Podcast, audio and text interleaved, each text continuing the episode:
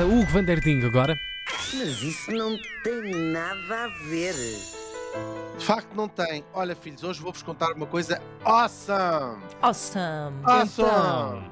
Pois muito bem, olha, das várias maneiras eh, com que o progresso tem vindo a dar cabo do planeta, a energia nuclear talvez seja aquela com efeitos mais duradouros, não é? Já dizia a minha avó, e penso que as vossas também, Uhum. que a radioatividade é uma chatice capaz de estragar uma toalha de mesa ou até mesmo uma saia, quando cai um bocadinho de radioatividade.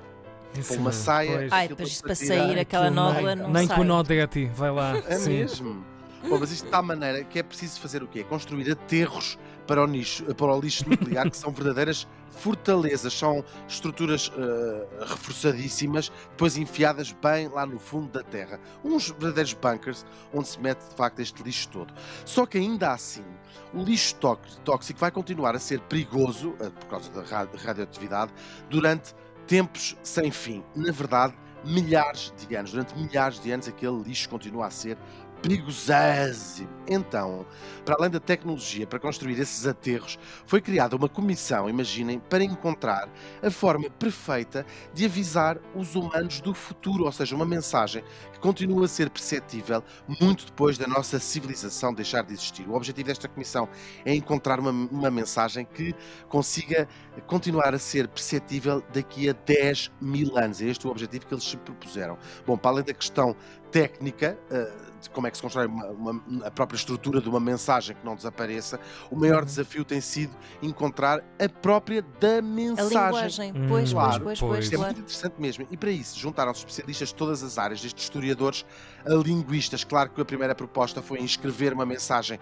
em todas as línguas do mundo, mas se nós olharmos para trás, há 10 mil anos, a escrita não tinha ainda sido sequer inventada, portanto, nós fizemos Pois um é, paralelismo pois com a é. nossa história. É Claro. verdade, a primeira linguagem escrita tem mais ou menos 5.200 anos. Nada nos garante que daqui a 10 mil anos algumas das línguas atu- atuais seja ainda eh, inteligível, não é? Ou sequer que usem letras, por exemplo, ou pictogramas, ou sequer números. Houve ainda Uhum. quem propusesse uma, uma proposta interessante, não avisar nada, não deixar mensagem absolutamente nenhuma, é que a nossa própria experiência diz-nos, olha, as pirâmides a, a- a- localização das pirâmides é secreta e são das construções humanas que levaram mais tempo a ser encontradas. Ah, ainda hoje não, são, não, não, não são encontradas todas as pirâmides, mas outros especialistas dizem que isso tem um catch, é que a primeira coisa que fazemos quando encontramos as pirâmides é precisamente abri-las e não é por falta de aviso, é que a maior parte dos hieroglifos que estão nas portas dos túmulos são precisamente avisos milenares sobre, as, no caso, as maldições ou seja, são coisas que dizem não entrar e o nosso espírito curioso lá vai fazendo ouvidos de marcador e o que a Claro. gente faz é um pontapé na porta. Olha que cães estão giros, olha que múmias estão engraçadas. Bom, depois há uma série de propostas de sinais gráficos, mas os símbolos, e também vemos isso pela nossa própria história, não são nem universais nem intemporais. Uma caveira com tíbias não passaria a ideia de perigo a um sumério, por exemplo, no segundo milénio antes de Cristo. E o símbolo da radiação não diria nada sequer à nossa trisavó, por exemplo. Há Uhum. então umas propostas muito originais. Construir uma espécie de floresta gigante de espinhos em betão. um- ou seja, para dar uma ideia de que, olha, está aquela coisa aqui que não está bem. Um buraco negro gigante, ou até estruturas, as esculturas, aliás, representando raios. E há uma proposta para fazer uma cidade toda pintada de negro, com ruas que não levam a lado nenhum, para dar ideia de que se passou ali uma coisa Epá, qualquer. mas isso é tudo, é tudo tão. Eu fico assim. A minha cabeça pensa que vai explodir. explodir, não é? 10 Excesso de mil- informação. 10 sim. mil. É muito 10 mil anos, tipo, o que é que é uma cidade, não é? Nós, exatamente, são Até tudo isso, conceitos que nós sim, não sim. fazemos ideia se Claro. conseguem existir. O que é que vai ser É- deles, sim. Porque isto também não, não nos garante não despertasse ainda mais a curiosidade. As minhas Claro. duas sugestões preferidas, vou eh, falar, e usam a pirete. história. Olha, mas já pode ser também.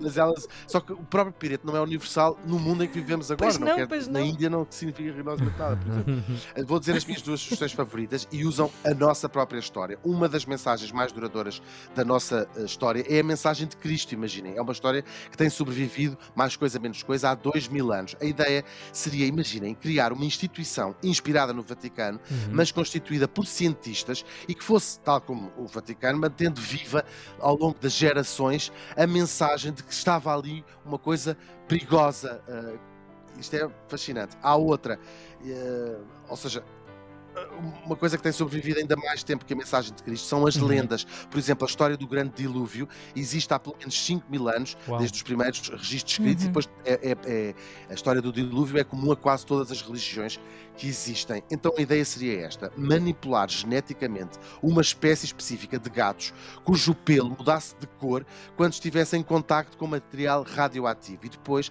Ah. criar à volta destes, destas, desta espécie de gatos toda uma série de mitos, de tradições, de contos infantis, com a esperança que daqui a 10 mil anos ela continuasse a ser contada às crianças. Eu isto é fascinante. É Eu não sei pois é. quanto a você. É mesmo. Mas quando eu ouvi esta história há uns anos, nunca mais consegui pensar noutra coisa. Fico, de vez em quando tenho assim uns minutos livres e penso, ah, tentar arranjar mais uma ideia para escrever para tal comissão. E eu já tive algumas ideias, como por exemplo, a Ana já falava disso, desenhar um falo gigante avisando para o perigo de se abrirem o bunker, irem todos. como disse Karl. Kraus, o segredo dos populistas é fingirem que são tão estúpidos quanto a sua audiência, para a audiência achar que é tão esperta quanto eles. Mas isso Pá, não tem cachim. nada a ver. Great minds think alike. Este- não é? Hum, E eu Vamos eh, todos. quase te estragava o punch, mas tu és muito elegante sim. e mantiveste a tua ótimo. postura.